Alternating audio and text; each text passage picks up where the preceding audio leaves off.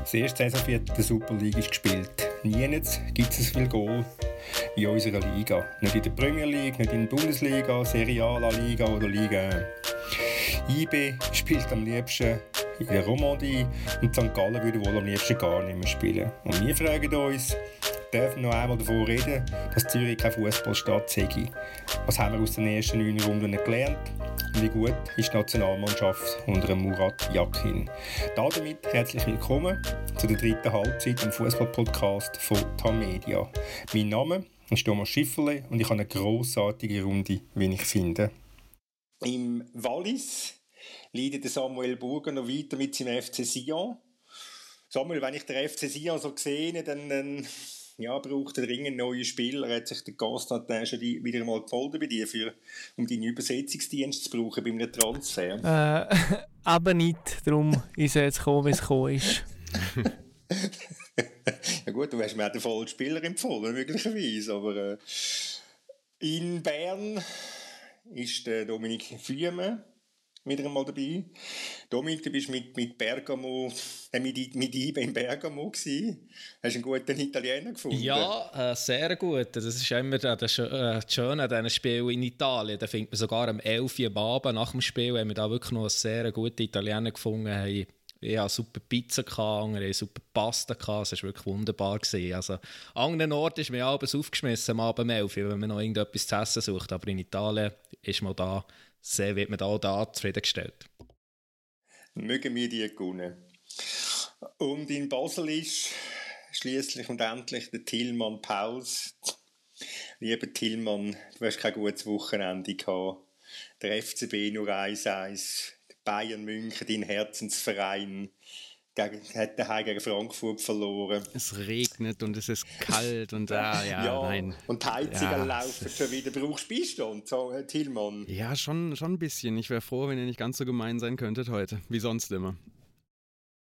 Aber wie erklärst du das mit Bayern München? Nur als, als kurzen Abstecher in, in grossen Fußball. Ja, also die, die, die erwartbare Arroganz-Antwort eines Bayern-Fans ist ja, dass also eine, eine Niederlage pro Halbjahr ist ja in Ordnung und die ist jetzt abgehakt und jetzt geht's weiter. Wobei ich dir die Arroganz gar nicht zutraut hätte. Ja, ab und zu. Nur, nur bei dem Thema natürlich. Nur da. ist gut, ist gut. Ja, und damit gehen wir zum Christian Fasnacht.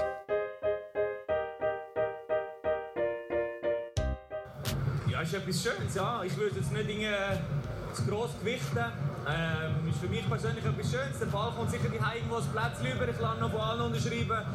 Aber äh, viel wichtiger ist, dass man wirklich jetzt auch wieder das Zeichen gesetzt hat, dass die Mannschaft sich stetig entwickelt. Jetzt auch nach einem Rückschlag quasi in der Champions League, wo du eins noch verlierst, dass du gerade am Wochenende kannst reagieren in der Meisterschaft. Und äh, ja, ist einfach ein perfekter Sonntag so.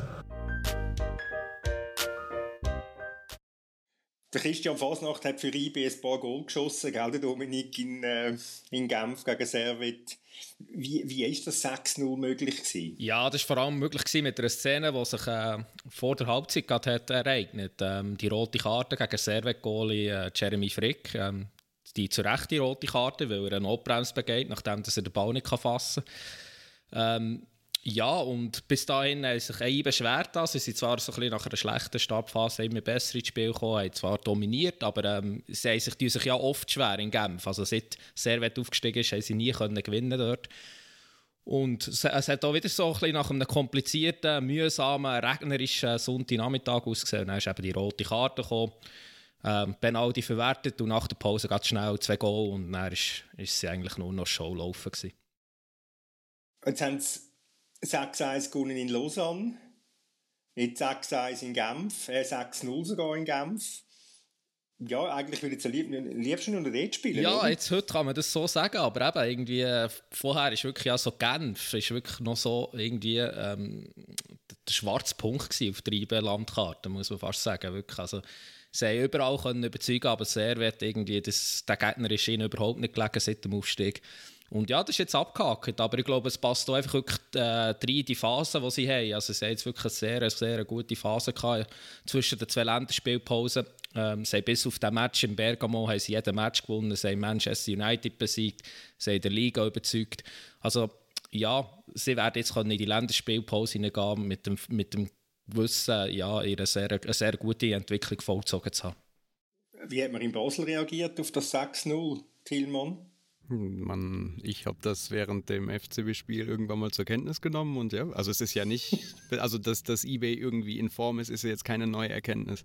Aber es ist auch bezeichnend, finde ich, dass, dass Christian Fasnacht jetzt in dem Interview sagt oder von einem Rückschlag in Bergamo spricht. Natürlich ist es das vom Ergebnis her, aber ich meine, das ist ja eine Niederlage, die man irgendwie so ein bisschen einplanen musste oder konnte. Aber das, dass sie das so als Rückschlag interpretieren, ansehen und jetzt quasi direkt wieder ein Zeichen setzen wollen, weiter und dann so ein Zeichen setzen, das zeigt schon, ja, die, die sind in Form und sehr gut drauf. Ist es vielleicht ein Rückschlag gewesen, weil, weil IB, so wie ich das aus der Ferne vom, als TV-Zuschauer gesehen habe, ein bisschen, ein bisschen zu mutlos gespielt hat? Ich würde es auch so beurteilen. Also hat zum Beispiel auch der Sandra Lauper ähm, direkt nach dem Spiel beurteilt. Und das zeigt ja wirklich auch, wie sich das Selbstverständnis von IB verändert. Ja, vielleicht vor zwei, drei Jahren hat man, hat man gesagt, ja, man hat nur 1-0 bei Bergamo verloren. Und hier sagt man jetzt halt einfach, ja, ich glaube, es wäre sicher mehr drin gelegen.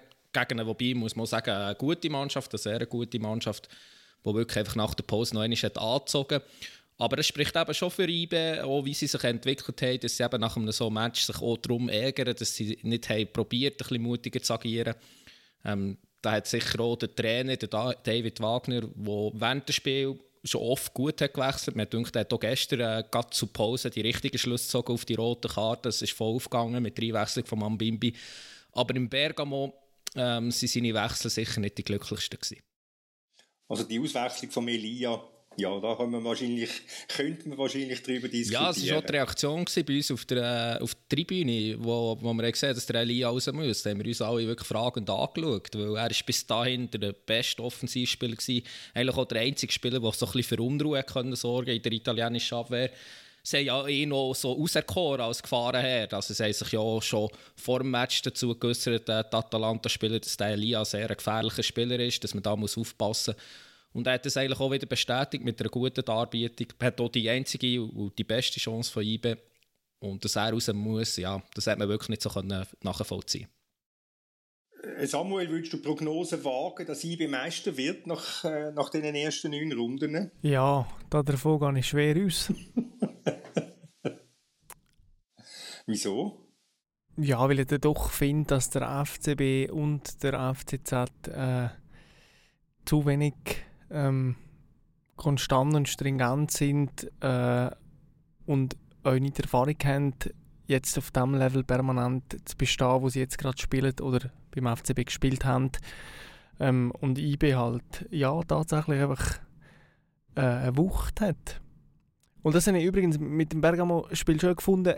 es ist halt IB wie so eine Art neues Spiel, wenn dann ein Gegner ist, der physisch kann mithalten kann. Weil das gibt es ja im Schweizer Fußball wie nicht. Also im Schweizer Fußball geht IB wie so mit einem kleinen äh, Standardvorteil. IB. Ähm, äh, wenn wir ganz schnell wie bei Bergamo waren, was, was, was trauen da IB in der Champions League zu? Trauen das mit dem Heimvorteil, mit dem Kunststraße allenfalls sogar zu, dass sie die Gruppenphasen übersteht und äh, in der Champions League bleibt? Also Champions League, dass sie äh, unter die ersten zwei kommen, das kann ich mir ehrlich gesagt nicht vorstellen. Aber ich glaube, es wäre schon ein grosser Erfolg, wenn man dritt wird in dieser Gruppe, weil dann würde man immerhin äh, in der Europa League weiterspielen ähm, Und ich glaube, das ist wirklich möglich. Ähm, dafür muss man daheim sicher gewinnen. Jetzt, äh, das nächste Spiel ist ja daheim gegen Villarreal. Ich meine, wenn man diesen Match gewinnt, dann kann man zumindest Spanier schon ein bisschen distanzieren. Der Anfang ein Punkt, man hat nach sechs Punkte. Ähm, dann würde es sicher schon mal gut aussehen nach der Hälfte vor Gruppenphase, dass sie gerade weiterkommen. Ja, also das, das wäre ja wirklich ein kleines Wunder. Es wäre wirklich, ähm, ja, in den letzten sehr erfolgreichen Jahren wäre das vielleicht sogar mit das grösste Ausrufezeichen. Das kann ich mir trotz allem nicht vorstellen. Aber daheim können sie sicher die Basis schaffen, um zumindest Rang 3 zu erreichen. Gut. Dann freuen wir uns darauf, dass es weitergeht für ihn in Europa. In Basel wissen wir das noch nicht so genau. Ähm, was habt ihr eigentlich für einen Eindruck von diesen, von diesen ersten neun Runden? Ich habe es, angesprochen, es gibt ähm, zumindest im Vergleich mit den fünf grossen Ligen nie nicht so viel Goal wie in der Schweiz. In der Schweiz sind es, wenn ich nicht ganz falsch gerechnet habe, 3,6 Goal pro Spiel. In Deutschland sind es 3, in Italien 3,2, in England 2,6, in äh, Spanien 2,3 und in Frankreich 2,9. Wie erklären die euch das? Das große Schweigen. Ja, zum Beispiel, dass, dass, dass, I, dass eBay Mannschaften wie eBay da sind, die eben diesen Wettbewerbsvorteil haben durch die Physis, was Samuel angesprochen hat. Dann kommt eben nochmal ab und zu eine rote Karte dazu. Dann gibt es mal eine Mannschaft wie Sion, die vielleicht dann auch mal irgendwie ein bisschen neben den Schuhen steht, beziehungsweise manchmal auch sehr neben den Schuhen steht. Und dann, dann kommen halt so Ergebnisse, wie wir es jetzt am Wochenende, aber auch die letzten Wochen gesehen haben, schon mal eher, dass irgendwie ja, das, das Gleichgewicht innerhalb der Liga nicht da ist. Und wenn dann halt noch sowas passiert, wie ein Platzverweis zum Beispiel, wie eine schlechte Form, dass es dann einfach direkt sich im Endergebnis niederschlägt und einfach auch zu vielen Toren führt. Ich glaube, es hat auch damit zu tun, dass ja äh, traditionell die Fluktuation hoch ist bei diesen Schweizer Teams. Und dieses Jahr haben wir schon gemerkt, GC als Aufsteiger, der fremdbestimmt ist, oder wie ausländische Besitzer hat, Lausanne, wo ausländische Besitzer hat, wo es äh, viel Personalwechsel gibt. In Sion und Lugano gibt es ja die sowieso. Und bis man mal so eine defensive Grundstabilität hat, geht es halt länger. Und, und ähm, ja, das spiegelt sich dann.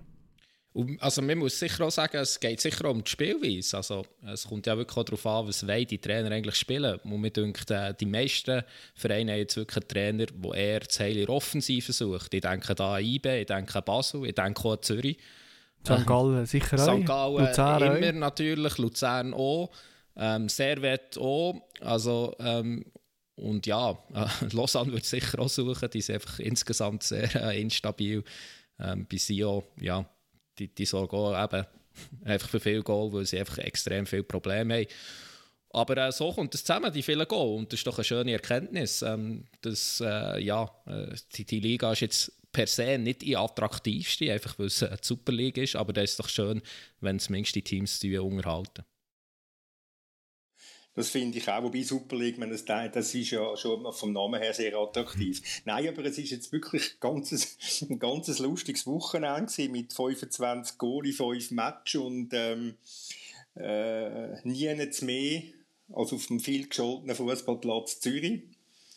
Äh, St. GC schlägt St. Gallen 5-2, der FCZ schlägt, schlägt ähm, äh, Sion 6-2 und es sind gute Leistungen gewesen, über weite Strecken von diesen zwei Zürcher Mannschaften. Was kann man, was kann man auf Tour von denen erwarten? Was haben die das Gefühl? Also eine gute Rolle, aber ähm, das ist jetzt auch nicht die äh, überraschendste Erkenntnis. Ähm, ich meine, Zürich ist ja super, der FCZ ist super aus den Startlöchern gekommen, ähm, hat jetzt kleine Rückschläge, aber erwartbare Rückschläge äh, erlitten, ich meine in Bern und in Basel oder gegen Basel. Ähm, und ja, es hat jetzt auch wirklich eine eindrückliche Antwort gegeben. Mir denkt, äh, der Breitenreiter hat jetzt wirklich schon bewiesen, dass er ein guter Trainer ist. Er ist schon erfrischend, äh, normal irgendwie. Äh, er tut auch wirklich, er macht rund um das Spiel immer einen sehr guten Eindruck auch in den Interviews. Und GC, ich meine, das ist, eine sehr, äh, das ist ja für, ist eine überraschende Wahl gewesen, aber schlussendlich äh, wirklich auch eine gute Wahl, die Wahl von Contini, eben Trainer, der hat bewiesen hat, dass er in der Schweiz einiges kann bewirken kann. Und ähm, ja, das sagt er jetzt auch wieder bei GC. Und das ist dann auch ein Unterschied zu, zu Lausanne, wo da wieder alles durcheinander wirbelt, wo ein Trainer holt, der irgendwie noch nichts hat bewiesen auf dieser Stufe. Und da können wir dann schauen, wie lange das noch geht, wie lange sie noch zuschauen, dass sie da unter, ähm, im Tabellenkeller feststecken. Nein, ich war gestern ja im, im Grund bei dem 6-2 gegen Sion. Und was mir vor allem aufgefallen ist, oder was, was ja, mir aufgefallen ist, ähm, die Stimmung ist wirklich wunderbar gewesen. Die Leute, die haben das genossen, dass sie, dass sie gut unterhalten werden. Die, da ist kaum einer nach dem Match gegangen und ist davon gelaufen, sondern sind alle da geblieben und haben mit der Mannschaft, auf deren Runde ist, mitjubeln. Also das sind es sind gute, äh, mal erfreuliche Anzeichen, dass sich vielleicht in Zürich gleich wieder mal etwas zum, zum Guten äh, kann bewegen Oder siehst du das aus der Distanz, lieber Samuel, anders? Ja, also als allererstes ist es ja wie ein Zeichen dafür, wie wenig das muss passieren dass man im Schweizer Fußball schon in, in ein Hoch geraten. so, ähm, Breitreiter macht sicher einen Top-Job, unsere Distanz betrachtet. Aber wir haben es letzte Woche schon angesprochen, was einerseits die Spieler individuell für Fortschritt machen oder wie gut dass sie drauf sind, das ist krass. Andererseits auch als, als Gefüge macht das deutlich konsistenteren Eindruck als noch im vergangenen Jahr. Und natürlich hat es so, so, etwas Natürliches, dass die, die Wellenbewegung, wo sich die Schweizer Clubs drin befinden. Der FCZ hat sehr schwierige Jahre hinter sich und irgendwann wird es ja mal besser. Und jetzt ist es ein bisschen besser und ähm, die Mannschaft ist sicher feig da, um den dritten Rang um mitzuspielen. Ähm, vielleicht sogar ein kleines bisschen mehr, ähm, aber ich wäre jetzt noch ein bisschen vorsichtig. Was ich hingegen sehr toll finde, ist, ist GC, wo es ja viele Diskussionen um die ähm, ausländischen Besitzer gibt. Und das tut mir wie so der, der, der Widerspruch zu dem, dass man in den letzten Jahren Aufsteiger drin wie Thun mal, ähm, wie Vaduz zum Beispiel, wo so der solide Part gespielt haben. Und ja, wir wirtschaften solid und ähm, wir geben alle Mühe am Schluss schaffen wir knapp der Liga halt. Und GC ist es halt wie ein anderes Modell. Wir haben Geld und wir wollen investieren, wir holen junge, begabte Spieler und es ist natürlich schon sehr ansehnlich. Also der Match gegen St. Gallen, wie, wie der Sen da Gas gibt und, und Eubola und äh, Herz und so es ist als, ähm, wenn man neutraler Zuschauer wäre, wäre das recht interessant zum Aber Anschauen. Samuel als Berner muss ich schon noch rasch korrigieren. Also Thun ist irgendwie vor zehn Jahren aufgestiegen und äh, sie haben sehr lange, lange auch eine gute Rolle gespielt, sie waren mehrmals in der Top 5 gewesen, sie glaube sogar eine Stritt geworden, haben Europa League gespielt, also da musst du noch ein bisschen überbüchen mit deinem Fazit. ja, das ist das Ding, dass in der Schweiz jeder kann Europa League spielen kann. Wir haben ja äh, einmal sogar Sion geschickt und, und irgendwie zwei oder dreimal Lugano, was ja völlig irre ist. Also äh, da hat ja jeder mitspielen Ich sage so, ähm, vom äh, von der Attraktivität her, von dem Aufsteiger, ist jetzt GC schon mal eine Nummer höher als alles, was wir in den letzten, weiß doch nicht, 15 Jahren gesehen haben.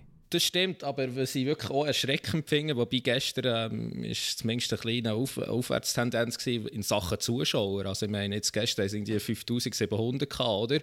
Das liegt aber vielleicht auch, weil, weil St. Gallen war. Äh, ja, ich glaube, da ist schon eine kleine kleine Feindschaft zwischen diesen Clubs, oder? Und es ist relativ nah. Aber es ist ja schon enttäuschend, wenn man schon schaut. Äh, 3'500 gegen Sion, äh, was waren es? 4'000 gegen Servet. Also, ähm, GC, der Name birgt natürlich für Attraktivität, aber ähm, die rundum Kulisse ist natürlich dann schon ernüchternd. Ja, aber wir haben letzte Woche schon darüber diskutiert und ich finde das also wirklich absolut müssig. In den letzten Jahren ist ja GC sind vor allem ist der Block da im Stadion und dann sind es vornehmlich Journalisten äh, und Familie Mitglieder von den Spielern und viel mehr Leute hat es halt einfach nicht. Und ähm, ja, also um Gottes Willen. Nein, es ist natürlich sicher ein Punkt, dass das GC in den letzten Jahren sehr viel sehr selbstzerstörerisch unterwegs war und das alles zuerst wieder muss aufbauen und, und dass man da muss Vorurteile abbauen und ich glaube ich habe es schon ein paar Mal gesagt an dieser Stelle, aber ich glaube einfach, dass sie mit dem Giorgio Contini wirklich eine sehr, sehr geschickte Wahl gemacht haben. Äh, wie das der Dominik vorher angesprochen hat, äh, er hat bewiesen, dass er ein guter Trainer ist. Er hat, er hat mit Mannschaften gut geschafft. Er hat äh, Lausanne unter schwierigen Umständen in die Super League geführt, hat sie unter schwierigen Umständen in der Super League gehalten. Als Beispiel und, und jetzt macht er bei, bei, bei GC einfach auch wirklich eine gute, eine gute Arbeit und ist im Prinzip das Gesicht äh, von dem Verein geworden. Und vielleicht ändert sich das irgendwann einmal in absehbarer Zeit, dass ein paar Zuschauer mehr kommen. Und sonst hoffe ich einfach für GC, dass er gleich weiter shootet wie jetzt gegen, gegen St. Gallen. Aber was mir auffällt, ist der, äh, äh, nicht nur mir natürlich, ist der Kalisan lieber Tillmann. Der beste Basler am Sonntag, muss man sagen. Ist, ist, ja, muss man ja sagen, es ist ja grosszügig, wenn man äh, als FC Basel kann auf den, auf den Kalisän verzichten Es sieht so aus, ja. Es, also ich bin vielleicht nicht gerade schockiert, aber sehr, sehr überrascht. Ich hätte eine beträchtliche Geldsumme gesetzt dafür, dass es nicht so eintritt, nach allem, was man, was man gesehen hat von ihm beim FCB. Jetzt auch noch nicht mal unbedingt, also schon logischerweise in den Pflichtspielen, aber auch irgendwelche Vorbereitungsspiele. Er ist wirklich nie nie aufgefallen besonders, hat immer so ein bisschen in seiner Art so ein bisschen an Dimitri Oberlin erinnert, irgendwie schnell und vielleicht mit der richtigen Idee, aber dann im, im richtigen Moment die falsche Entscheidung oder im falschen Moment die richtige Entscheidung. Und es hat irgendwie nie zusammengepasst. Aber eben, es zeigt sich jetzt ja offenbar, dass nachdem er dann irgendwie den, den Abstecher nach Zypern machen musste und irgendwie auch beim FCB wirklich nie eine Rolle gespielt hat, dass wie viel halt so ein bisschen Vertrauen, wie viel so ein, so ein bisschen Wärme in einem Club, ein bisschen Zuspruch auslösen kann bei, bei so einem Spieler, der gerade auch noch so jung ist. Ich habe in dem Match vor einer Woche gegen Sion, also GC gegen Sion, ähm, ich habe die GC-Aufstellung nicht angeschaut. Ich muss zugeben, ich habe auf den ersten Blick nicht gewusst, wer ist das genau. Und dann sehe ich innerhalb von der ersten Viertelstunde zwei oder drei Moves von dem sehen, wo der den Ball annimmt, Körpertäuschung macht und aus dem Stand das Tempo mitnimmt. Ich habe gedacht, das gibt es ja gar nicht. Also äh, zuerst mal die Trauer, dass man von so jemandem keinen Eigenkader hat, aber einfach so die grosse Frage, also wer um Gottes Willen ist das überhaupt? Dann bin ich den äh, Double Screening schauen, ähm, wer das genau ist. Und nachher ist dann die Diskussion schon losgetreten worden. Und also gestern auch, sind so Mini-Sequenzen, aber wie der bei diesem Goal die, die Ball mit, der Ball mitnimmt und innerhalb von einer Millisekunden beschleunigt. Also das ist irrsinnig. Hm, und eben, was für mich gerade überrascht, also die Ruhe, beide Mal diesen Heber, das sind so Sachen, die ich, also beim FCB, obwohl er ja wirklich nicht viel gespielt hat, aber das hat man da in der Form wirklich nie gesehen, dass er so diese, diese Abgeklärtheit, die Ruhe noch hat in den entscheidenden Momenten. Also Giorgio Condini hat ja ein schönes äh, Bild äh, formuliert äh, über den Seine dass er halt früher öfters nur ein Ersatzrad in der Garage war. Und wahrscheinlich ist ja genau das äh, der Punkt, dass er in Basel einfach irgend Nummer, irgendetwas ist, Nummer 5, 6, 7, 8 oder was. Und bei GC setzt man voll. Und eben wie du gesagt hast, äh, Tillmann Vertrauen. Und das ist halt, äh, ja, offenbar im Fußball wirklich relativ, ja, es, relativ Es hat ja wichtig. bei ihm jetzt schon angefangen, dass es, es war ja kein Transfer, sondern im Grunde so ein Tauschgeschäft mit Albion Haidari, der dann zu Juve gegangen ist und dann war ja mit der Arbeitsbewilligung ist er ja quasi direkt nach, nach Zypern weitergereicht worden, was natürlich sehr, sehr schwer ist, die Situation für so einen jungen Spieler. Er hat sich dann da auch nicht durchgesetzt und ja, dann ist es wahrscheinlich genau eben das, das Ersatzrad, was keiner so richtig brauchen kann und was sich dann auch in seinen Leistungen niederschlägt. Das 1-1 von Basel gestern gegen Luzern, ist das im Prinzip ein, ähm, eine logische Folge äh, von dem ein harziger Fußball, wo Basel halt meiner Meinung nach schon länger zeigt. Das ist so ein bisschen die logische Folge. Ich kann zu dem harzigen Fußball weniger sagen als ihr wahrscheinlich, weil ich jetzt einen Monat im, im Urlaub war und mit, mit Almaty, also beim FCZ hat es mich jetzt nicht so harzig, ähm, hat's nicht so harzig gewirkt im Heimspiel, aber gegen Almaty hat man dann auch wieder gesehen. Sie haben schon eigentlich, ja, seit seit einigen Wochen immer mal so, so kleine Dellen im Spiel, die sich am Anfang noch nicht so, so ausgewirkt haben. Aber ja, man, man sieht so ein bisschen, dass so die, so die ganz große Überzeugung und Stringenz und Wucht so ein bisschen weg ist. Spätestens nachdem sie da am, am letzten Transfertag nochmal noch mal ein paar Spieler geholt haben. Und ja, haben die eben vier Transfers an den letzten Tag, alles so irgendwelche junge Spieler, haben die überhaupt irgendeinen Sinn ergeben? Ja, also sie haben sicher, also Patrick Rahm hat es jetzt auch nochmal gesagt, also aufgrund der, der Wettbewerbe, die sie haben, wollten sie die Spieler dann nochmal haben, um einfach mehr Optionen im, im Kader zu haben und hätten es wohl auch nicht gemacht, wenn sie jetzt nicht europäisch vertreten wären. Aber ja, das Kader ist jetzt sehr, sehr breit, er hat sehr, sehr viele Optionen. Und ich gehe schon davon aus, dass es irgendwie nochmal so ein bisschen dann halt einfach Unruhe reingebracht hat, dass nochmal sich ein paar Spieler vielleicht fragen, wo ist jetzt eigentlich hier mein Platz überhaupt noch? Und ja, dass es dann schon nicht geholfen hat in, in der Findungsphase, wo sie eigentlich auf einem guten Weg waren. Ich, von außen wird mir nicht der Eindruck los, ähm, ja, dass sich da ein paar Leute einfach so in eine Euphorie hineingesteigert haben. Irgendwie mit dem guten Saisonstart, irgendwie die, die jungen Spieler, die man geholt haben, geliefert wie ein Esposito und dann hat man irgendwie gefunden, gegen Ende August, ja komm, jetzt holen wir da noch den und den und den. Und jetzt, ich meine, gestern hockt äh, ein Miller, äh, Miller auf der Bank, ähm, äh, ein Males ist auf der Bank, ähm, der Ndoi ist auf der Bank. Also alle Spieler, die sich eigentlich auch vorne bewegen. Ähm, ja, der Stock hat es gestern getroffen, aber es wäre auch einer für die Position. Man hat den Esposito, ganz vorne hat man noch den Cabral. Also da, äh, das sind Probleme vorprogrammiert, auch noch mit dem Segrova, wo ja sowieso nicht der einfachste ist. Sicher auch nicht neben dem Platz. Auf dem Platz denkt er vor allem auch immer zuerst mal an sich und verärgert auch so seine Mitspieler.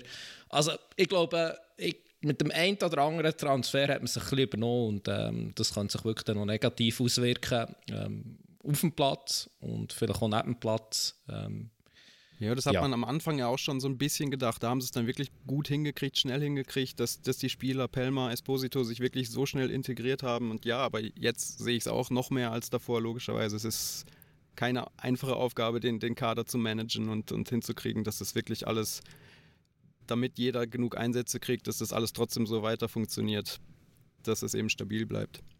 Wenn ich jetzt gestern die Zusammenfassung angeschaut habe von dem Match von, von Basel gegen Luzern, ähm, ja, dann ist immer wieder der Goalie Lindner im Mittelpunkt gestanden und hat müssen relativ gute Chancen äh, von Luzern oder bei relativ guten Chancen von Luzern Goal verhindern. Ich meine, das, das, ist ja auch ein, das ist ja auch eine Aussage zu der Leistung vom, vom, vom, FC, äh, vom FC Basel gegen den Tabellen zweitletzte Luzern.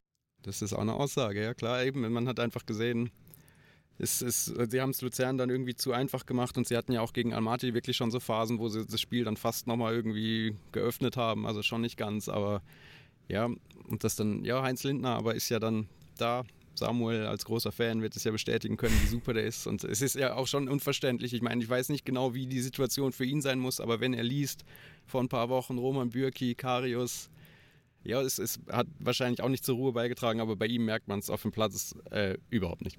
Aber das ist ja, das ist auch bezeichnend für den FC Basel, finde ich eben. Nicht die Gerüchte um Lindner oder besser gesagt eben um Golinen, die man noch holen will. Irgendwie weiss der FC Basel noch nicht, wer er sein eigentlich. Also, Goalie-Position ist jetzt wirklich die kleinste Baustelle in diesem Kader, muss man sagen. Und äh, ja, was weiss ich da? Weiss jemand mit internationaler Strahlkraft? Ähm, mir denkt einfach, das ist, das ist irgendwie so ein bisschen bezeichnend. Ja, wir wollen Holtanos Talent, du Holtanos Talent, die eigenen Talente aus eigenen Nachwuchs, die schickt man, die schickt man irgendwo her, die tut man auslehnen.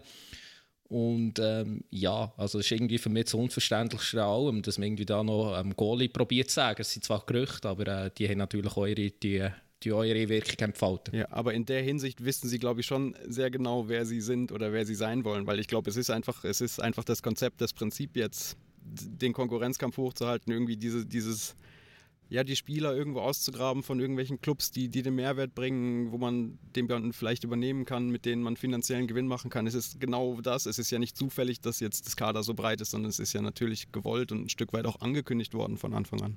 Aber das würdest du ja nicht mit einem Karius oder einem Birki, würdest du das ja nicht machen. Also.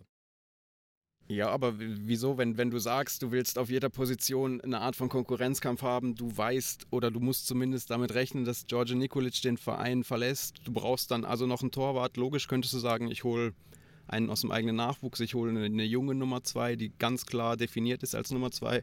Oder du sagst halt, hey, ich will auch da Konkurrenzkampf, ich will, ich will, will dass, dass die Mannschaft irgendwie lebt, dass sie unter Druck steht. Der Antoni Ratschop ist ja von Lyon ist einmal ernsthaft zur, zur Diskussion gestanden beim, beim FCB. Ja, es gab ja immer wieder mal, also der von Werder Bremen, der mal ganz kurz irgendwo aufgetaucht ist, der war, glaube ich, überhaupt nie Thema. Aber ja, es gab immer wieder mal, schon, schon seit Wochen und Monaten, Gerüchte eben um, um Torhüter. Und eben George Nikolic ist jetzt von der Liste gestrichen worden, wird im Winter gehen und es wird irgendein Torwart kommen. Die Frage ist dann einfach, ob der dann einfach eine klare Nummer zwei sein wird oder ob sie wirklich sagen, ja, wir, wir, wir gucken, wir lassen uns auf den Zweikampf auf der Position rauslaufen. Ja, und die Personalie Lindner ist ja schon interessant. Also ich meine, gestern äh, ist er tatsächlich parat gewesen, wobei das auch sehr gebige Bälle sind für einen Goalie, wenn man da ein bisschen umfliegen kann. Ja, ähm, also, ja. Nein, nein, er hat es sehr gut gemacht. Also ich muss das eingestehen, er hat es sehr gut gemacht. Und doch sind das Bälle, die man eigentlich gerne hat. Ähm, das Ding ist ja, wenn ich den Anspruch formuliere, ich will international äh, tauglich sein als FC Basel, ähm, dann ist die Frage, ist der Heinz Lindner wirklich mein Goalie? Und ich finde, da kann man dann schon der Meinung sein, mh, hm, bin ich nicht ganz so sicher, ob der Heinz Lindner internationale Tauglichkeit hat. Das ist ja so ein bisschen die Frage, die man sich beim FCB stellt. Und die Frage finde ich legitim. Ich finde die Frage auch legitim, ja. Und was ist die Antwort? Wenn ihr so schon gescheite Fragen stellt. Ja, sie haben sie ja gegeben, die Antwort, oder? Aber ich meine, ich bin auch gespannt, was für ein Goalie das da kommt. Also für einen Schweizer Club wäre es ratsam, wenn es ein junger, talentierter Goalie ist und nicht ein Lorius Karius, äh, Lorius Karius, sorry, äh, wo seine internationale Tauglichkeit auch schon in Frage gestellt und zwar auf absolut grösster Bühne. Ich denke da an ein Champions League-Final. Ähm, ja, und ich glaube, Roman Bürki kann man sich sowieso abschminken. Also da wäre ich dann gespannt, wie sie dem seinen sehr, sehr schönen Lohn irgendwie noch finanzieren Also Aber ja, also von mir aus kann man da gut auch einen Goalie-Wechsel vollziehen, aber da bin ich wirklich auch gespannt, wer da kommt. Ja, also zum, zum, zum den Bürger, zum den Bürger finanzieren müssen es wahrscheinlich noch mal etwa 40 Leute mehr entlassen auf der Geschäftsstelle, gell, du Ich weiß nicht, wie die Löhne auf der Geschäftsstelle sind, bis es, bis es für, für einen Bürki oder einen halben Bürki oder das rechte Bein vom Bürki reicht. Ich kann mich erinnern, beim FC Saas-Fee hat man dem Goalie früher immer Pitié gesagt. Das war angelehnt an Pierre-Marie Pitié, der beim FC Sion gespielt hat und regelmäßig so viele Eier kassiert hat. Und jetzt bei der neuen Generation ist halt der Goalie einfach der Karius. Weil man das Wort Karius so krass mit irgendwelchen Böcken verbindet, dass das wie so gängig ist geworden. Also ist ein Goalie ist einfach der Karius. Und auch da finde ich, marketingtechnisch der Typ ja schon eher fragwürdig. Aber bist du der Karius nein, beim nein. FC Salzfee? Was bist du denn dort? Äh, Nummer 15 oder 16. gut, gut. Das passt ja ins Wallis aber, oder? Da könnten wir eigentlich jetzt gerade einen kurzen, schnellen Sprung machen zum Platz. Was sind die? Ich muss suchen, es ist so weit unten. Äh, zu Platz 7. Äh, zum FC Sion. Zum, zum Samuel im Herzensverein. Der ist gestern ist der angetreten, hat elf Spieler auf dem Platz gehabt, hat neun Spieler auf dem, sonst auf der Bank gehabt und hat 17 Spieler abwesend gemolden. Das macht sage ich schreiben 37 Spieler. Ähm, und irgendwie, ich habe immer einfach den Eindruck, ja, das ist ja keine Mannschaft. Sie haben zwar eine gute erste Halbzeit gespielt und sie hätten eigentlich müssen führen und und der Breitenreiter hat von einem Schussverhältnis, Torschussverhältnis von 11 zu 4 berichtet in der, in der ersten Halbzeit für Sion. Es war aber nur 1-1 und er ist Gott froh dass es nur 1-1 steht. Aus Sicht von seiner Mannschaft. Aber wie die Mannschaft ähm, wie sie dann zusammenbricht, wieder zusammenbricht, ist schon, ist schon erschreckend. Ähm, ich bin ja sehr kritisch mit dem Verein. Ich muss aber sagen, dass ich finde, dass es gestern doch ein bisschen gräber ist worden oder rausgekommen, als dass es tatsächlich war. Die Mannschaft hat 70 Minuten eigentlich einen ordentlichen Eindruck gemacht, für das, dass sie äh, sich eigentlich kaum kennt. Also die Mannschaft ist zusammengesetzt, grossmehrheitlich mit Spielern, die im Sommer gar nicht im Club waren oder B überhaupt keine Rolle haben gespielt. Ähm, und für das haben 70 Minuten eigentlich einen ordentlichen Job gemacht, auch wenn man bedenkt, dass sie jetzt gerade eher so in einer kleinen Krise sind, sportlich, in einer Art Findungsphase. Und ja, keine Ahnung, da ist das Stadion voll mit Zürcher, es ist Jubiläum, die Zürcher sind nicht mehr hoch, ähm, haben natürlich Spieler, die in so einem Moment, Marquesano und so weiter, und jetzt auch Sisse, wo, wo der eine Überform erlangen, punktuell, und dann gibt es dann halt einfach mal noch das Gegengol 4, 5 und 6. Okay, das ist schlecht. Ähm, ist es passiert? Die grosse Frage ist jetzt, ob man den Trainer will entlassen und äh, die grosse Frage ist, gibt es irgendjemanden, der es besser machen kann? Die Antwort ist äh, für mich jetzt eher nein, weil, aber wir haben gesagt, das Kader ist äh, je nach Interpretation zwischen 37 und, und 42 Spieler groß, von denen sind jeweils 35 im Training. Äh, der Constantin äh, und seine Clubführung haben äh, an die Transferperiode nochmal Spieler geholt. Die wollen, dass die Spieler spielen. Die spielen jetzt auch. Ähm, und was daraus resultiert, ist einfach eine Ausgangslage, die extremst herausfordernd ist für das Trainergespann. Und ob jetzt der Trainer Marco Walker heißt oder irgendwie sonst, spielt im Grunde noch gar nicht so eine große Rolle. Und es ist jetzt lustig, ich schaue den ganzen Tag auf das Nattel und erwarte die Push-Meldung mit der Trainerentlassung, aber sie kommt noch nicht und mehr und mehr habe ich das Gefühl, sie wird auch nicht kommen, weil der Konstantin sich wirklich vielleicht mal durchringt, antizyklisch zu handeln. Also jetzt einfach zu sagen, hey, es ist jetzt so viele Jahre schon scheiße, es wird euch scheiße bleiben, also kann ich ja vielleicht einfach den gleichen Spaß mit dem gleichen Trainer machen, weil ähm, es kostet mir weniger, äh, weil ich kann dann so ein bisschen ähm, quasi vermarkter als jetzt auf Vertrauen und Geduld setzen am Club, weil ähm, der Chelsea Fernandes als Vizepräsident will, dass man ein bisschen Kontinuität reinbringt und im allerbesten Fall will sich ja vielleicht doch noch irgendetwas bildet aus dem Gespann zwischen Trainer und vielen Einzelspielern. Wobei, ich glaube, die Hoffnung ist ein bisschen, Samuel. Also er hat ja schon letzte Woche in Interviews angetönt, wenn es nach ihm würde gehen ähm, ja, wäre der Walker schon nicht mehr Trainer, aber eben, dass sein Sohn auf eingewirkt und auch der Fernandes, aber ich meine, das ist ja dann nur noch eine Frage von Zeit und ich denke, die Zeit ist jetzt gekommen, man lebt den Trainerwechsel. Und ich, ich würde es eigentlich gut finden, wenn man endlich mal äh, so ein bisschen den Wert von Kontinuität würde erkennen im Wallis. Ähm, ich meine, Constantin steht sich darum schon seit Jahren im Weg. Aber ich glaube trotzdem wäre Marco Walker der falsche Trainer, um jetzt endlich Kontinuität anzuwenden. Er hat es gut gemacht letztes Jahr, in der letzten Saisonphase. Er hat sicher ähm, sein Verdienst am, am Klassenerhalt, das steht außer Frage. Aber man hat schon dann die, die, seine Limiten auch gesehen als Trainer. Also, dass er irgendwie seiner Mannschaft nicht eine wirkliche Spielidee kann oder kann vermitteln. Das war jetzt auch nicht nötig in der Schlussphase. Da ist es darum gegangen, defensiv solid zu stehen, einfach die Matches noch irgendwie zu gewinnen. Das haben sie gemacht. Aber ich glaube, auf Tour ist er einfach schon wirklich der falsche Trainer äh, für einen Super League-Club. Und dann wäre es sicher angebracht, auch noch einmal zu wechseln. Aber man muss sich auch nicht vormachen. Wenn sich nichts äh, verändert in diesem Verein, dann werden wir in einem halben Jahr, wir tun ja im halben Jahresrhythmus, reden wir über einen CEO-Trainer und über Probleme im CEO oder auch sogar im Vierteljahrrhythmus. Und dann werden wir auch wieder über einen Trainer reden, egal wer da kommt. Aber ähm, ich glaube, es ist wirklich der falsche Trainer, um jetzt da wirklich einem Walker ähm, das Vertrauen auszusprechen. Äh, hören wir doch mal schnell, was der Marco Walker selber äh, zu seiner Situation sagt.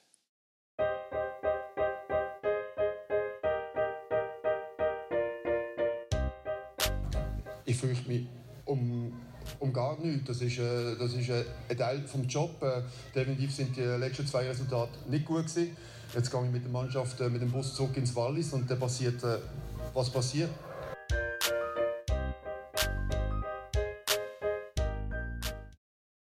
Das ist noch lustig, wo der, der Satz mit dem Bus gesagt hat. Er ging jetzt mit dem Bus zurück ins Wallis, habe ich gedacht, oh, oh, oh. Also da kann vielleicht noch irgendjemand auf die Idee kommen, dann nicht in einen Bus zu steigen. Gut, so weit ist es nicht gekommen. ähm, was ich absolut großartig finde am Walker, ist einfach ähm, die, die Demut, äh, wo er vom ersten Moment an hat, wo er jetzt immer noch hat, die Ruhe, die Zurückhaltung in diesen Aussagen, auch der Pragmatismus zu erkennen, hey, ich bin ein kleines Rädchen. Ähm, und dass er in den Führungsfunktionen von dem Club einfach der Einzige ist, der nicht so ein abartiges Ego hat. Da wäre Präsident mit einem Wahnsinns-Ego. Chelsea Fernandes ist natürlich auch ein riesen Ego. Ähm, Barthélemy Constantin ebenfalls. Und ich bin froh, haben wir an der Linie jemanden, der ein bisschen temperiert ist. Und ähm, wahnsinnig wichtig, dass da nicht alles noch komplexer und schriller wäre.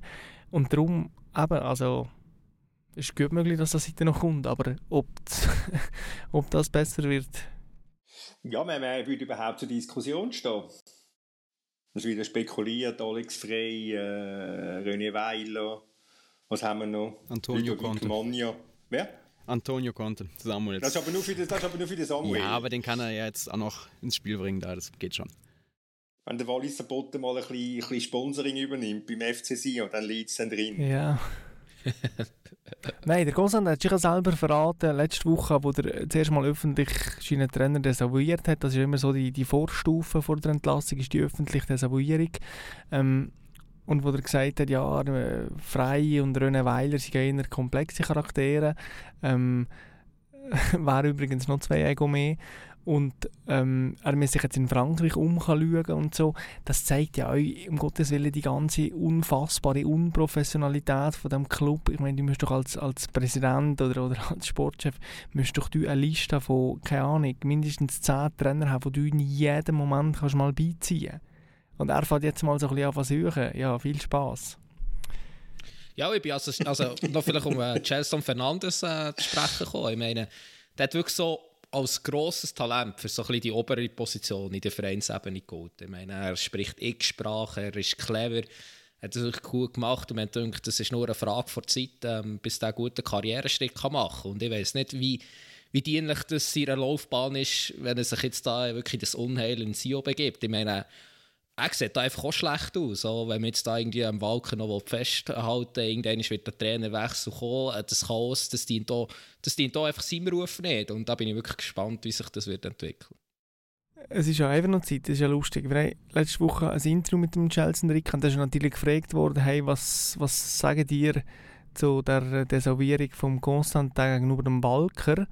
Ähm, und da kann er dann natürlich nichts sagen, weil er jetzt einfach in einem Komplex drin ist, wo jeder irgendwas schnurrt und irgendwas macht, wo es kommunikativ keine Leitlinien gibt und gar nichts. Und da, drin befindet er sich.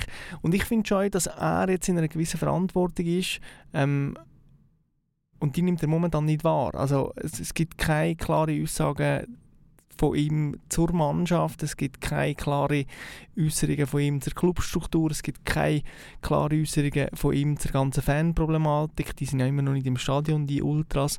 Ähm, und ihm, er, ist, er ist der gemögige Typ, mehrsprachig, weit gereist, coole Socken, mit allen Güten, immer ein bisschen Hätschel, Tätschel. Aber ihm fehlt schon eine gewisse Tiefe, muss ich sagen. Oder ich sehe sie einfach nicht. Also es ist... Es fehlt mir eine gewisse Tiefe. Ja, aber der Constant der hat ja in einem Interview, das ich gelesen habe, noch nie geführt haben, wo auch der Batz dann erschienen ist, ja gesagt, es braucht etwa 10 Jahre, bis er einen Nachfolger hat. Also hat der Gelson Fernandes 10 Jahre Zeit, um sich aufzubauen, um vom Hätschel-Tätscheln wegzukommen und ein bisschen seriöser zu werden, um dich zu zitieren, Samuel. Ja, ja, dass das nicht von heute auf morgen geht, ist ja völlig klar. Und dass der Alte nicht bereit ist, äh, nur kann man plötzlich alle Entscheidungen abzugeben und sich öffentlich nicht mehr zu äußern, ja, das Ego muss auch abtrainiert werden. Das ist eine lange Geschichte. das ist eine sehr lange Geschichte, ja. Aber dann, dann, ist es ja auch gar nicht möglich, da irgendeine Tiefe zu haben, beziehungsweise irgendwie zu zeigen, oder wenn man sich da so zwischen allen für eine relativ, seit einer relativ kurzen Zeit erst irgendwie so drin bewegt, also ich weiß nicht, von außen betrachtet würde ich ihm die Tiefe, die du ihm da gerade abgesprochen hast, irgendwie schon geben, zutrauen, aber es ist wahrscheinlich sehr schwierig, das zu zeigen bzw. zu etablieren in, in den paar Wochen, Monaten, die er jetzt die, die Position hat. Gut, das grosse Glück für Sion ist ja, dass es noch St. Gallen, Luzern und Lausanne gibt. Aber und das wie als Argument mehr, jetzt doch mal antizyklisch zu handeln und dann am Walker festzuhalten, nachher einfach mal schauen, was passiert. Also schlechter als Lausanne kannst du auch kaum machen. Hm. Gut, es gibt aber noch den Barrageplatz. Ja, ja. Das ist, ich habe gestern noch mit einer Kollegin WhatsApp und haben so diskutiert und ich gesagt, ja, es ist schon einfach krass, wie mir das jeden Sonntag nochmal so Füßschlag in den Magen gibt, dass sie jedes Mal verlieren und wie ist verlierend. Und ähm, eine Kollegin ist aus St. Gallen und hat geschrieben, ja, Easy letztes Jahr sind ja auch schwierig gewesen, wir sind mal abgestiegen und so. Und ich habe gesagt, wir sind, wir, noch, wir sind noch zu schlecht, um wenigstens mal absteigen. Also wir sind ja immer in diesem höheren, verdammten 8. 9. Rang umgekommen. Und es ist unsäglich. Es gibt auch wie keine Entlastung mal. Also man, einfach, man kann da nie wirklich loslassen. Man überlebt es dann ähm, irgendwie kurzfristig noch und geht dann schwer versehrt in die nächste Saison und es hört einfach nie auf. Vor allem hat man mittlerweile nicht mal mehr den Göpp, wo man sich daran mhm. festhalten kann. Also. Ja, genau. Du bist auch eine eigenwillige Theorie, so unter uns gesagt, dass man schlecht ist, um abzusteigen. Ja, aber also wir kriegen nicht mal das her. Aber boah. so, genau, genau. Dann sind wir ja schon bei deiner Kollegin oder bei dem Club von deiner Kollegin beim FC, beim FC St. Gallen, wo doch eine sehr äh, betrübliche Phase durchmacht und, und St. Gallen Tagblatt hat heute ähm, schon einmal SOS gefunkert in seinem im Titel von seinem Match spricht. Wie ernst, was haben die das Gefühl, wie ernst steht es um St. Gallen nach acht Spielen ohne Sieg, nach vier Niederlagen in Folge mit 14 Gegengol? Kann man das, kann man das, darf man das noch als Phase bezeichnen oder wird es nicht dann irgendwann mal zum Dauerzustand? Ich habe das Gefühl. Logisch ist es jetzt auf die Saison begrenzt, aber es ist ja auch schon in der letzten Saison so der Zustand des FC St. Gallen. Ja, es ist im Prinzip, man kann es, glaube ohne jetzt jetzt schon zu dramatisieren, aber ich glaube, das sind schon deutliche Anzeichen von einer Krise.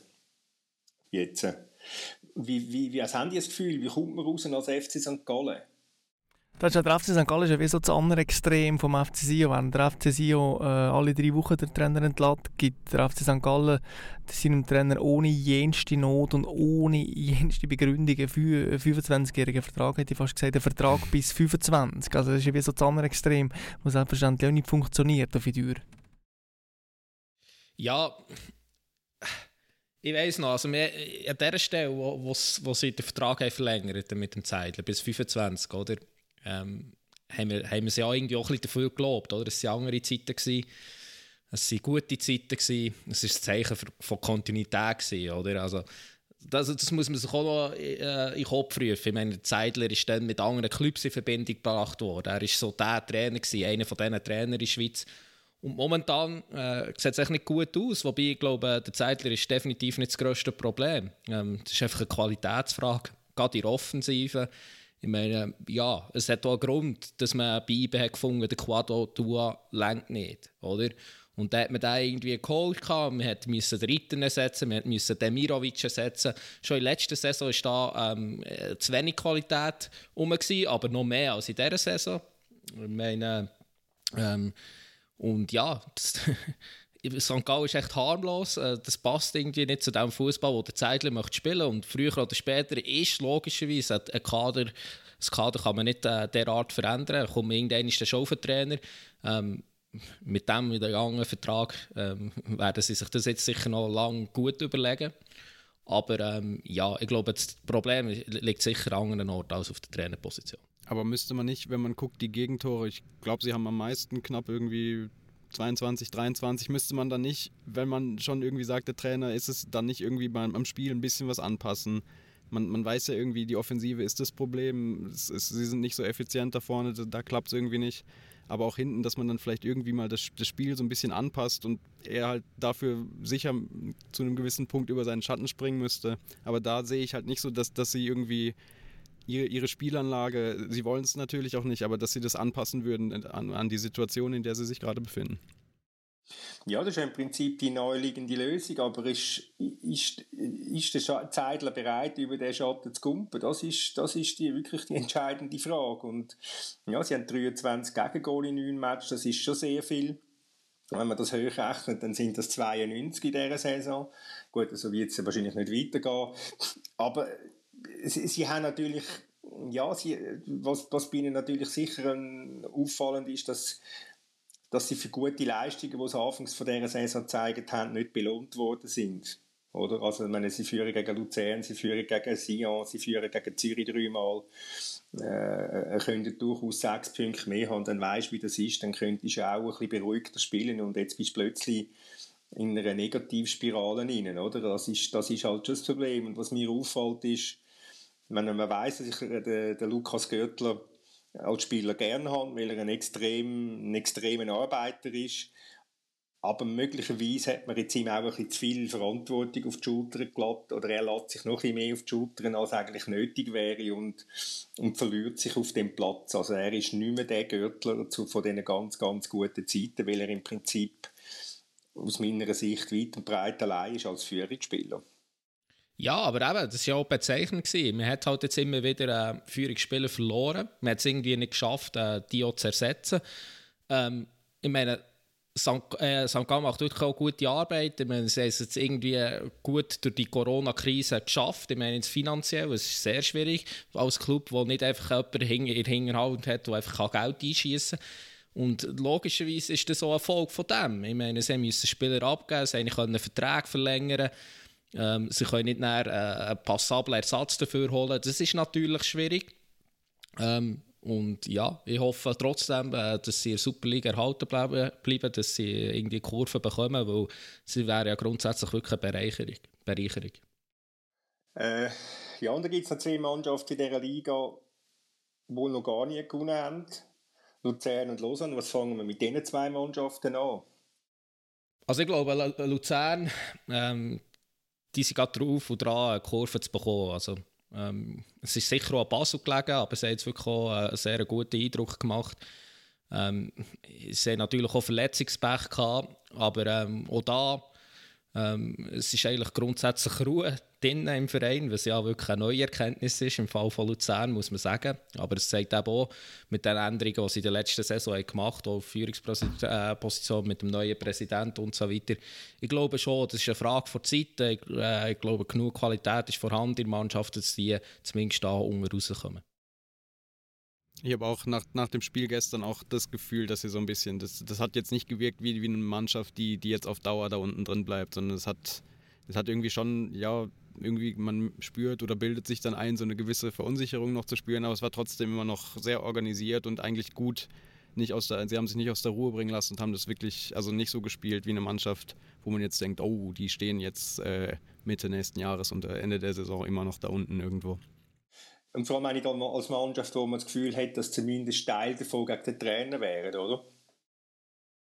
Also so hat es überhaupt nicht gewirkt. Ich meine, es hat einfach, äh, es ist irgendwie auch, auch, wie so oft gewesen, wenn man irgendwie unten ist. Es ist, klingt jetzt vielleicht ein bisschen nach einer Floskel, aber es ist ja so.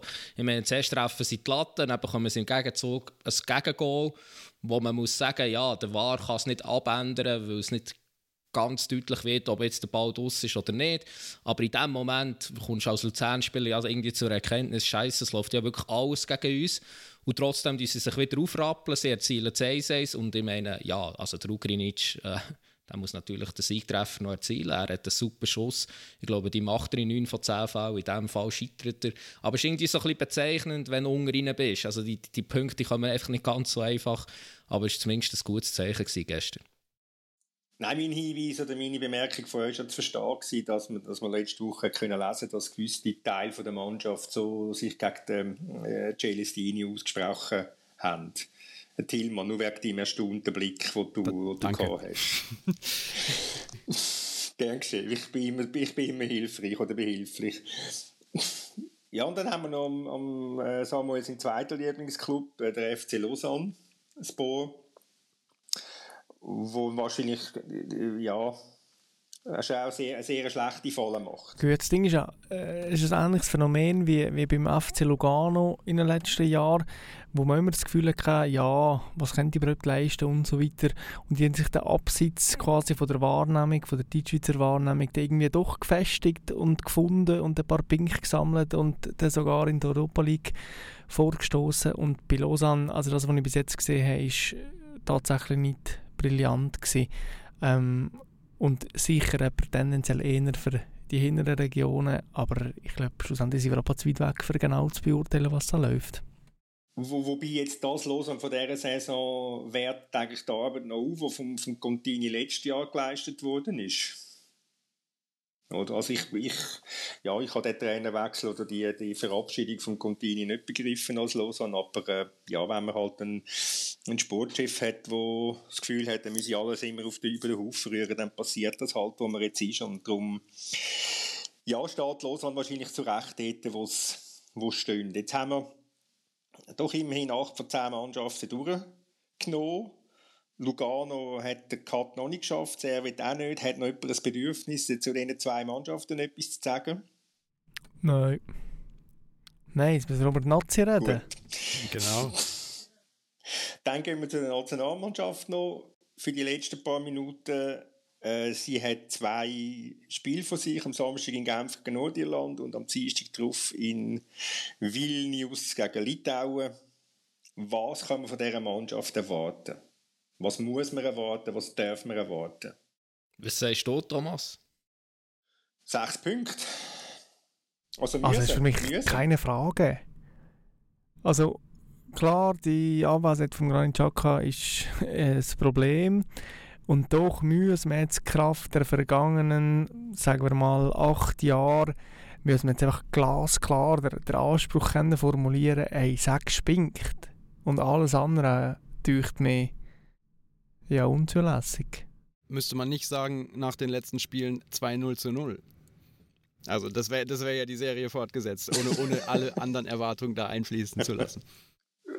Aber dann, dann, ich meine, wenn du die WM willst, dann musst du zwei Mannschaften von dem Kaliber, Nordirland und Litauen, schlagen, auch wenn das zähe Gegner sind und äh, aber man könnte auch vielleicht auch ein bisschen besser spielen, wie das die Schweizer Nazi in Nordirland gemacht hat. Auch wenn der Murat Yakin nach wie vor überzeugt ist, sie haben einen guten Match gemacht in, ähm, in Ich bin Belfast. sicher, dass es äh, wieder zwei Jakinsche taktische Grossexperimente wird geben in diesen beiden Spielen. Es werden wahrscheinlich gegen Litauen völlig andere Spieler auf dem Platz stehen als gegen Nordirland und ähm, das alles wird äh, irgendwie folkloristisch als Taktikfuchserei verkauft und ein kleines bisschen bin ich schon gespannt und freue mich auf das Spiel, aber also alles, was da unter sechs spinkt, ist, ja, finde ich schwer akzeptierbar.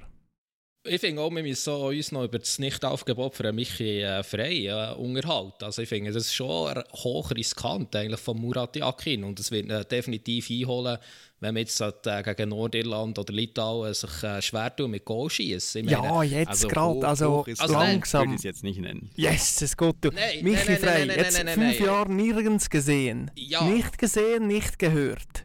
Meistens ist das so gewesen, dass er auch nicht getopft hat, aber immerhin noch irgendwelche blöde Sprüche rausgehauen hat. Und jetzt ist er tatsächlich seit einem Jahr in stabiler Verfassung. Aber jetzt gerade schon von Nazi reden und ja, so also Samuel, unbedingt. Also, ich meine, er hat eine ähnlich gute Quote wie der Cabral. Oder? Und der Cabral ist so, so eben gerade für die brasilianische Nazi aufgeboten worden. Und ich meine, die belgische Liga ist dann schon noch ein bisschen besser als äh, die Schweizer Liga, so ehrlich müssen wir sein. Äh, der Michi Frey hat 10 Spiele, 12 Goal geschossen. Er hat in den letzten 6 Matches in Folge, Ligamatch, hat er immer getroffen. Und bei den Abwesenden, die man hat, die die Schweizer Nazi hat in der Offensive, muss man sich schon fragen, ähm, ja, warum wird so ein Spieler nicht aufgeboten? Logischerweise hat es sicher auch mit seinem Charakter zu tun. Ähm, ich meine, für jeden Trainer, wenn er nicht spielt, das war schon ein Grund, gewesen, warum er äh, zu Bern gehen musste, ist er einfach ein riesiges Problem. Er ist halt ein sehr spezieller und äh, ihm wäre es natürlich auch zuzutrauen, dass wenn er in Nazi nicht spielt, dass er auch dort aufmuckt mit trotz, äh, ja, ich glaube, er hat noch kein Länderspiel, aber ähm, das wäre einem Michi frei egal. Und trotzdem muss man über einen solchen Spieler reden. Es ist ja jetzt nicht so, dass die Schweiz unendlich viele gute Stürmer hat, oder? Äh, formstarke Stürmer hat und einer von der formstärksten in Europa schafft es nicht ins Aufgebot. Wenn man die zwei Matches gewinnt, ist das kein Problem, aber sonst äh, könnte ich mir schon vorstellen, wird es zu einem größeren Thema. Ich glaube, du hast den Punkt angesprochen, Dominik. Das ist ähm, sicher seine sind seine charakterlichen äh, Eigenheiten und ich glaube, wenn der Murat Yakin sagt, ja, der Iten und der, der Albion Ayeti, die geben den Bezug zu deren aktuellen Mannschaft, dann ist das eine verklausulierte Erklärung, ähm, dass er, dass er, dass er hat wollen das nehmen, was er, also einfach die, wo, er weiss, die, die Presse haben, nicht spielen.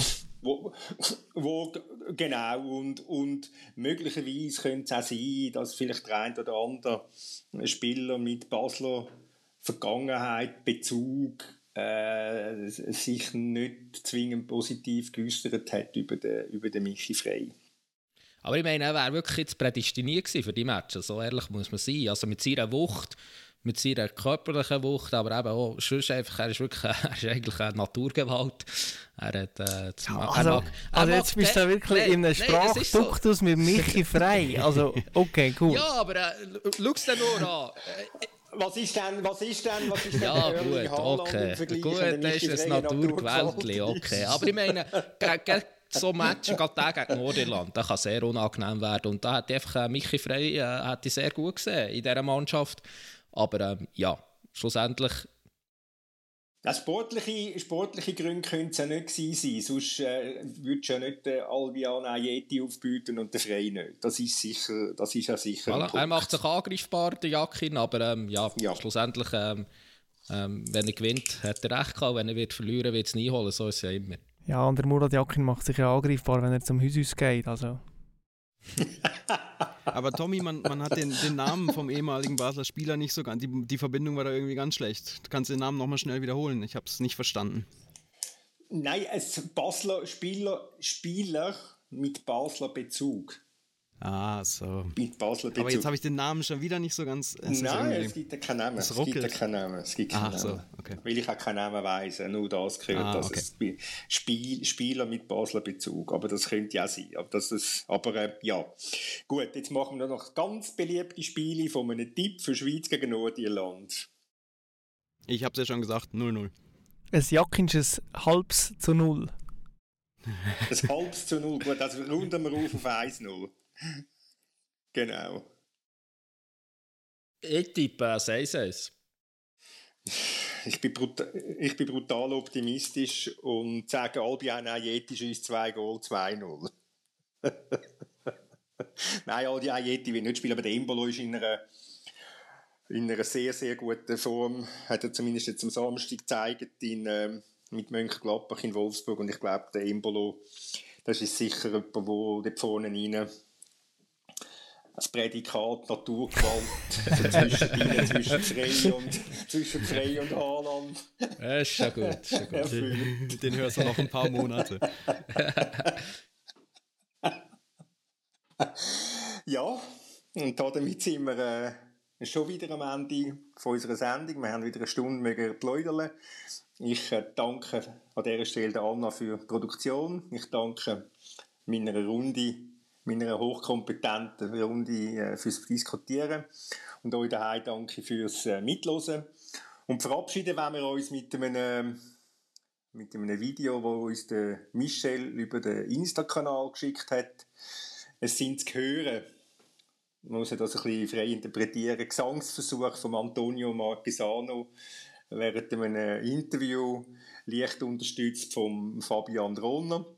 Und ich sage jetzt mal so, für einen Vertrag zu, am Opernhaus wird es nicht ganz lange.